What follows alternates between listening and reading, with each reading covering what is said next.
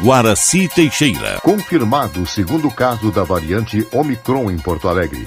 TSE apresenta novo modelo de urna eletrônica para 2022. Estados Unidos voltam a exigir uso de máscara em locais públicos.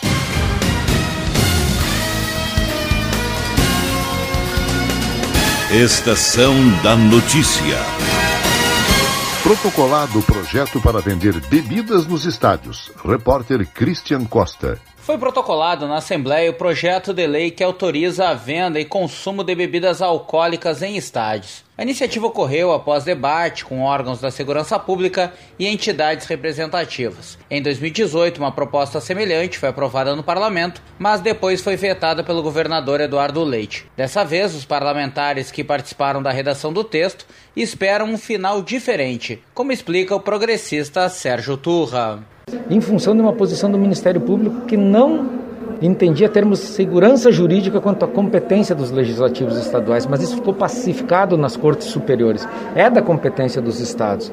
Portanto, Agora que as coisas estão voltando à normalidade, inclusive a presença nos estádios, né, nós estamos retomando esse tema com a segurança jurídica que foi o motivo do veto anterior. Segundo o texto, como medida de segurança, seriam liberados a comercialização e o consumo exclusivo de bebidas cuja graduação alcoólica não exceda 14%. O deputado gaúcho da Geral sublinha que a venda de bebidas alcoólicas já é permitida em vários estádios. O parlamentar do PSD não vê relação entre o consumo de bebidas alcoólicas e a violência nos estádios. Com todos os argumentos que a gente tem, eh, inclusive com a experiência que a gente tem de arquibancada, claro que a brigada tem a restrição dela, né? Mas também não nos impede de, de construir junto à brigada militar. Mas a gente sabe que a violência não está atrelada ao consumo de bebidas alcoólicas e sim a rivalidade de grupos. E a gente deixou bem claro que a gente não é contra nenhum tipo de punição. Né? Inclusive, a gente quer que até se aumente a punição para quem né, fizer alguma coisa errada dentro do estádio. Além de Turra e Gaúcho da Geral, os outros dois autores do texto são os deputados do Partido Novo, Fábio Osterman e Giuseppe Riesgo. Agência Rádio Web, de Porto Alegre, Christian Costa. A Prefeitura apresentou o calendário de pagamento do IPTU, com desconto menor do que na gestão anterior. Quem quitar o tributo até 4 de janeiro vai ter redução de 8%. Isso porque, de acordo com o secretário municipal da Fazenda, Rodrigo Fantinel, o município não sentiu necessidade de antecipar a arrecadação. A expectativa do executivo é arrecadar 560 milhões de reais até o próximo dia 4 há ainda a opção de pagar uma parcela única com desconto de até 8 de março ou parcelar em 10 vezes sem juros. O IPTU 2022 terá correção de 10,67% com relação ao índice anterior, taxa correspondente ao Índice Nacional de Preços ao Consumidor Amplo. O ataque hacker registrado no Ministério da Saúde segue afetando o painel Covid-RS. Por conta do problema, a Secretaria da Saúde deixou de atualizar os números da pandemia no estado. Falando em pandemia, ontem, Porto Alegre confirmou o segundo caso da variante Omicron na cidade. Ambos os diagnósticos estão interligados conforme a Vigilância de Saúde. Mais de 94% das cidades concordam com o passaporte da vacina. Repórter Igor Pereira. Mais de 94% das cidades do Brasil concordam com a exigência do comprovante de vacina para entrar no país como visitante. Esse número é da pesquisa feita pela Confederação Nacional dos Municípios. A preocupação das prefeituras com as festas de fim de ano também foi apontada pela pesquisa. Mais de 1.700 cidades decidiram que não haverá Réveillon aberto ao público e pouco mais de 600 ainda não decidiram a questão. Sobre o carnaval, o número é semelhante e somente 38 cidades do Brasil estão prevendo a realização realização dos festejos. Das prefeituras que participaram da pesquisa, mais de 90% pretendem manter o uso de máscara de forma obrigatória, mesmo que a população esteja vacinada. Agência Rádio Web com informações de Brasília, Igor Pereira. A Advocacia Geral da União vai recorrer da decisão do STF de exigir o uso de passaporte da vacina para viajantes. Segundo a AGU, essa medida é inconstitucional e o isolamento de cinco dias para os viajantes é a medida mais segura e mais democrática. PF intima Bolsonaro a depor sobre vazamento de inquérito sigiloso. Repórter Yuri Hudson. A Polícia Federal intimou o presidente Jair Bolsonaro a depor no inquérito sobre o vazamento de dados de uma investigação sobre um ataque hacker ao sistema do TSE em 2018. A informação foi confirmada pela corporação. O caso se refere à divulgação de um inquérito sigiloso da Polícia Federal pelo presidente da República no Twitter em agosto deste ano. A divulgação aconteceu no momento em que Bolsonaro atacava os ministros do Supremo para que o voto impresso e auditável fosse aprovado. O ministro Alexandre de Moraes atendeu o pedido do TSE e determinou que a PF abrisse um inquérito para apurar o vazamento de uma investigação sigilosa do órgão sobre a invasão à justiça eleitoral. Além de Bolsonaro, a investigação também mira o deputado federal Felipe Barros, do PSL, relator da PEC do voto impresso na Câmara.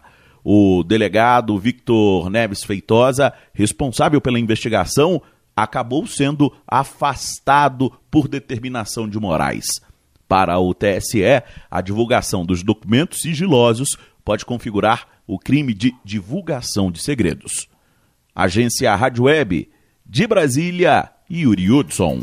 Os preços da gasolina e do etanol recuaram nas bombas do país na semana passada. Segundo o monitoramento da Agência Nacional do Petróleo, o combustível que registrou a maior variação foi o etanol. O motorista que pagou em média R$ 5,31 pelo litro do etanol na semana entre 28 de novembro e 4 de dezembro, desembolsou R$ 5,21 pela mesma quantidade do combustível na semana passada, encerrada em 11 de dezembro, 10 centavos a menos. O recuo da gasolina foi menor. O valor médio do litro do combustível passou de R$ 6,74 para R$ 6,71 entre uma semana e outra. Já o valor do litro do diesel ficou estável na casa de R$ 5,35 na média nacional. TSE apresenta novo modelo de urna eletrônica para 2022. Yuri Hudson. O Tribunal Superior Eleitoral apresentou nesta segunda-feira o novo modelo de urna eletrônica. O equipamento será usado pela primeira vez já nas eleições do próximo ano, em 2022. A nova urna foi apresentada pelo presidente do TSE, ministro Luiz Roberto Barroso, durante uma viagem a Manaus a uma fábrica de urnas eletrônicas. Após a visita, Barroso falou com a imprensa durante uma coletiva. Ele destacou a segurança das urnas e minimizou os ataques ao sistema eleitoral e destacou que tem insistido para que os partidos compareçam aos testes de segurança e fiscalizações do processo eleitoral. E além de toda a transparência que o TSE sempre ofereceu, nós esse ano montamos uma comissão de transparência com representantes da sociedade civil e representantes de entidades governamentais, Tribunal de Contas, Polícia Federal, Forças Armadas, Ministério Público, todo mundo lá dentro inspecionando cada passo desse processo. Como disse, já houve dois passos: a abertura do código-fonte para todo mundo poder inspecionar o programa da urna e o teste público de segurança, em que nós procuramos identificar vulnerabilidades entre as novidades das novas urnas eletrônicas estão o visor com uma tela com as informações do candidato, que ficará agora acima do teclado, uma bateria de lítio que possibilitará um tempo maior de uso sem a necessidade de carga após a ativação do aparelho, um novo processador, além da nova urna ter uma agilidade ainda maior, segundo o TSE. De acordo com a Justiça Eleitoral, das 577 mil urnas que serão usadas nas próximas eleições, 225 mil já serão do novo modelo.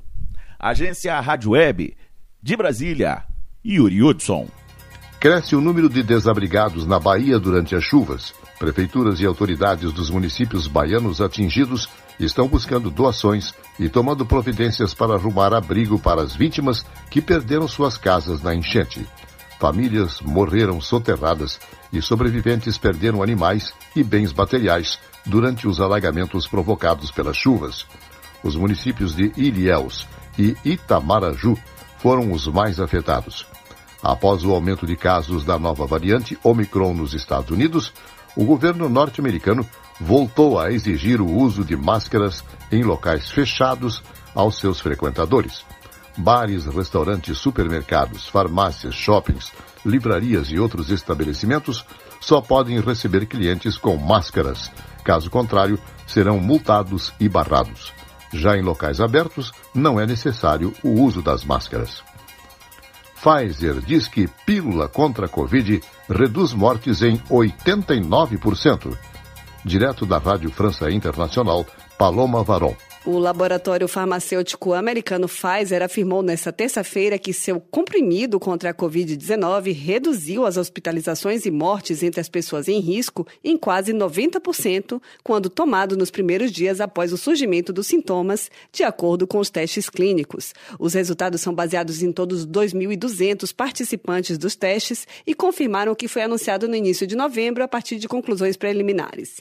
Não foram registradas mortes entre as pessoas que receberam o tratamento Os participantes não estavam vacinados e tinham risco elevado de desenvolver um caso grave de Covid-19. A Pfizer também anunciou que espera que seu tratamento antiviral, que será comercializado com o nome de Paxlovid, continue sendo eficaz contra a Omicron. Os antivirais atuam diminuindo a capacidade de um vírus de replicar, o que desacelera a doença. Um tribunal de Belarus condenou nesta terça-feira a elevadas penas de prisão vários críticos do regime do presidente Alexander Lukashenko, incluindo Sergei Tikhanovsky, o marido da líder opositora no exílio Svetlana Tikhanovskaya. Tikhanovsky, que está detido há um ano e meio, foi condenado a 18 anos de prisão.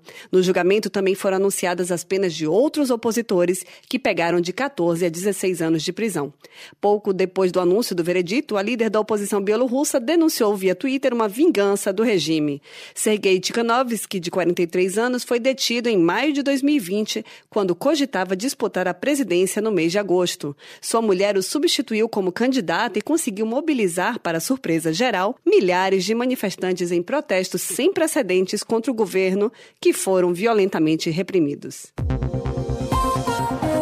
O ex-segurança do presidente francês Emmanuel Macron, Alexander Benalla, foi detido pela polícia nesta terça-feira e questionado por causa de um contrato de segurança assinado por um, um associado com um oligarca russo. Alexander Benalla, que foi demitido em 2018 depois de ter sido filmado agredindo manifestantes nas ruas de Paris, foi detido por uma polícia especializada em crimes de corrupção, junto com a sua esposa, como parte de uma investigação sobre os negócios de seu associado Vincent Crase, da Rádio França Internacional, em parceria com a agência Rádio Web.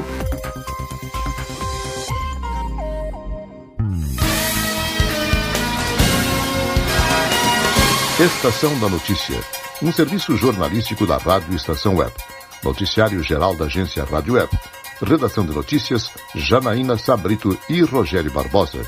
Nova edição, amanhã, às 18h45. Fique agora com Dirce Brasil Ferrari e o programa Diálogo. Boa noite.